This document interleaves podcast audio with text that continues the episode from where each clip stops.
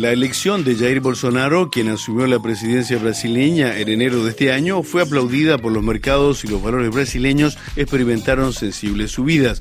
Buena parte de los inversionistas miran con interés al ex militar reconvertido en política, aunque tal vez los chinos con menos entusiasmo.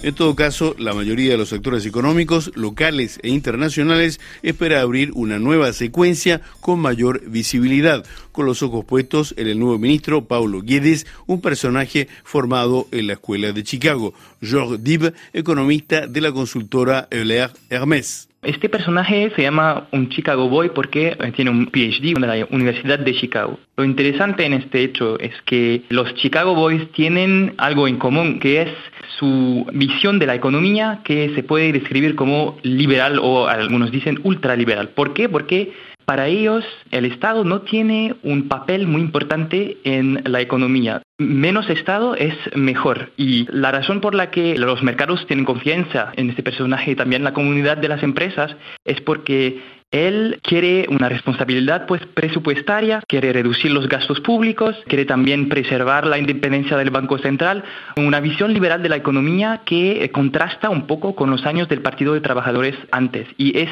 esos eh, rasgos de personalidad que son típicos de los liberales son los puntos que los mercados a, ellos les gustan. Philippe Orleans, director regional en Brasil de la AFD, Agencia Francesa de Desarrollo. Es un hombre educado en la Universidad de Chicago, eso es cierto, pero que también tiene trayectoria en el sector financiero y ha sido un empresario bastante exitoso. Tenía hasta su nombramiento como ministro un fondo de inversiones. El, el, perfil es este, de alguien que no solamente estudió en la Universidad de Chicago en el caso, pero también que ha tenido un desempeño práctico en, en el sector financiero. Paulo Guedes ocupará además un superministerio. Yo creo que una de las cosas interesantes es que él ahora tiene un ministerio que combina lo que antes era separado en, entre tres ministerios, el Ministerio de Planeación, el Ministerio de, de Hacienda y el Ministerio de Comercio Exterior Industria. En el pasado ha habido en el Brasil ese tipo de organización, pero hacía mucho tiempo que las tres funciones están separadas dentro de tres ministerios. Ahora él realmente es quien manda todo el equipo económico del gobierno.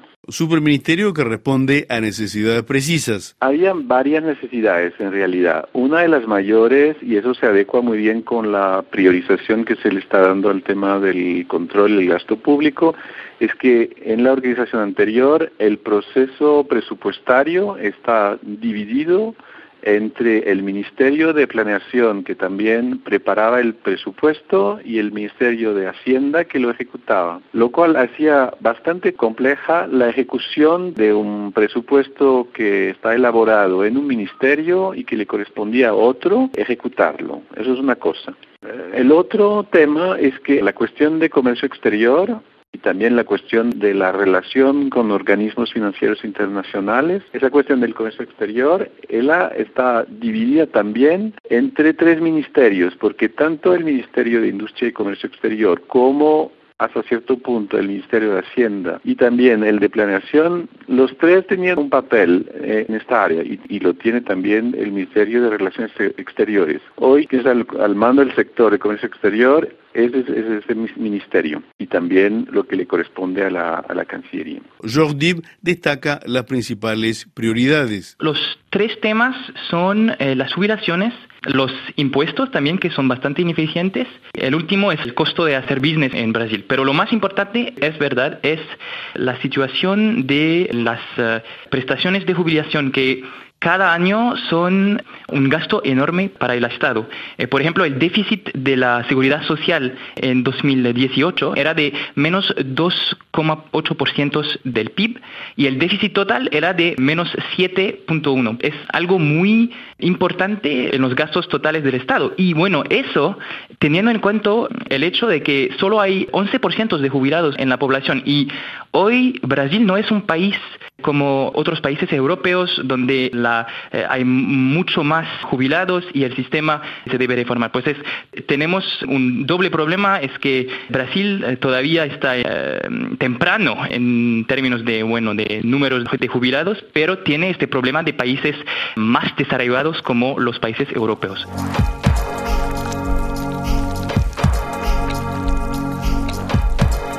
En todo caso, es un sistema que necesita reformas. Es verdad que el sistema necesita reformas y otro, bueno, otra cifra que, representa este problema es el hecho de que la gente en promedio se, bueno, va a jubilar muy temprano, entre los 50 y 55 años, y eso es muy temprano para lo que tenemos ahora en términos de esperanza de, vida, etcétera.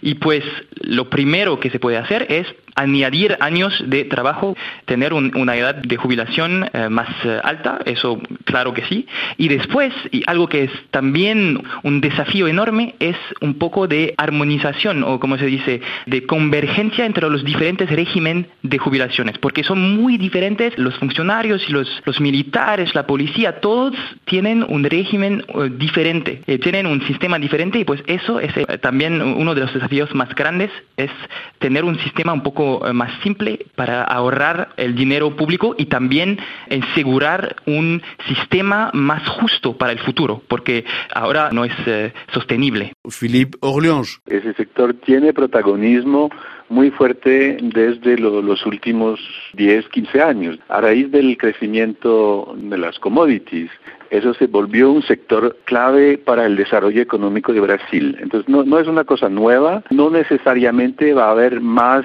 medidas porque ese, ese sector ya ocupa un, espacio grande. Lo interesante aquí es que es un, sector muy internacionalizado. Al ser un sector exportador, es un sector muy consciente de los desafíos internacionales, un sector muy consciente de, la importancia del, del cambio climático muy consciente de la actitud de la opinión pública frente a desafíos globales. Es un sector muy internacionalizado. Pero en el sector industrial, las orientaciones del nuevo gobierno tal vez sean menos unívocas. A corto plazo tenemos una visión ideológica y una comunicación de la administración que es una de inversiones eh, exteriores para este sector, que es de también cortar regulaciones y privatizar mucho. Pero al mismo tiempo tenemos esta ambigüedad que es cuáles son los sectores muy estratégicos para Brasil. Y para nosotros, en nuestro estudio en Euler Hermes, decimos que, bueno, es probable que el pasado intervencionista y nacionalista de, Bolsonaro podría poner en peligro esta agenda de política y economía muy liberal. Porque, bueno, en el sector industrial, lo peor, por ejemplo, para Petrobras, está detrás de nosotros. Bueno, el futuro eh, va a depender de este sentimiento general que está mejor para los inversionistas en Brasil y la implementación de su plan alentador de cinco años. Para Embraer también es una prueba de esta visión de estar abridos a los que vienen del exterior. Pero, como digo yo, hay una eh, incertidumbre que persiste a causa de esta ambigüedad de la plataforma eh, ideológica o de la plataforma eh, económica de Bolsonaro y que a veces hay una comunicación un poco confusa, el chief of staff que dice algo diferente del superministro de la economía, que dice también algo diferente de Jair Bolsonaro, pues las empresas y los industriales no están todavía fuera de peligro. Ese es el mensaje principal. Felipe Orleans estima que las pensiones, gasto público y la deuda están estrechamente ligados. Los dos o tres temas de mayor relevancia y de mayor grado de prioridad son la reforma de las pensiones, que avanzó un poco con el gobierno anterior, pero que quedó parado en el Parlamento, el tema de la reducción del gasto público, y ligado a esta cuestión del gasto público, la cuestión del control del crecimiento de la deuda, porque uno no debe olvidar que el, más del 50% del gasto público federal va para pago de la deuda. Entonces, sin un esfuerzo para controlar el crecimiento de la deuda pública brasilera, va a ser muy difícil la cuestión del control de gasto y sin un esfuerzo grande, una reforma del sector de pensiones, también a mediano plazo se vuelve imposible controlar el gasto público. Entonces, esas son las tres prioridades pero que es muy difícil decir esa es más prioritaria que las otras dos, porque en realidad si usted no, no hace el trabajo sobre pensiones, no va a conseguir el objetivo de control de gastos, no hace el trabajo sobre deuda tampoco, etcétera. En un contexto internacional donde la Fed se supone reducirá la subida de las tasas de interés, podría ser más favorable para las reformas de Bolsonaro. Una buena noticia, pero que ocurre en un clima global de desaceleración.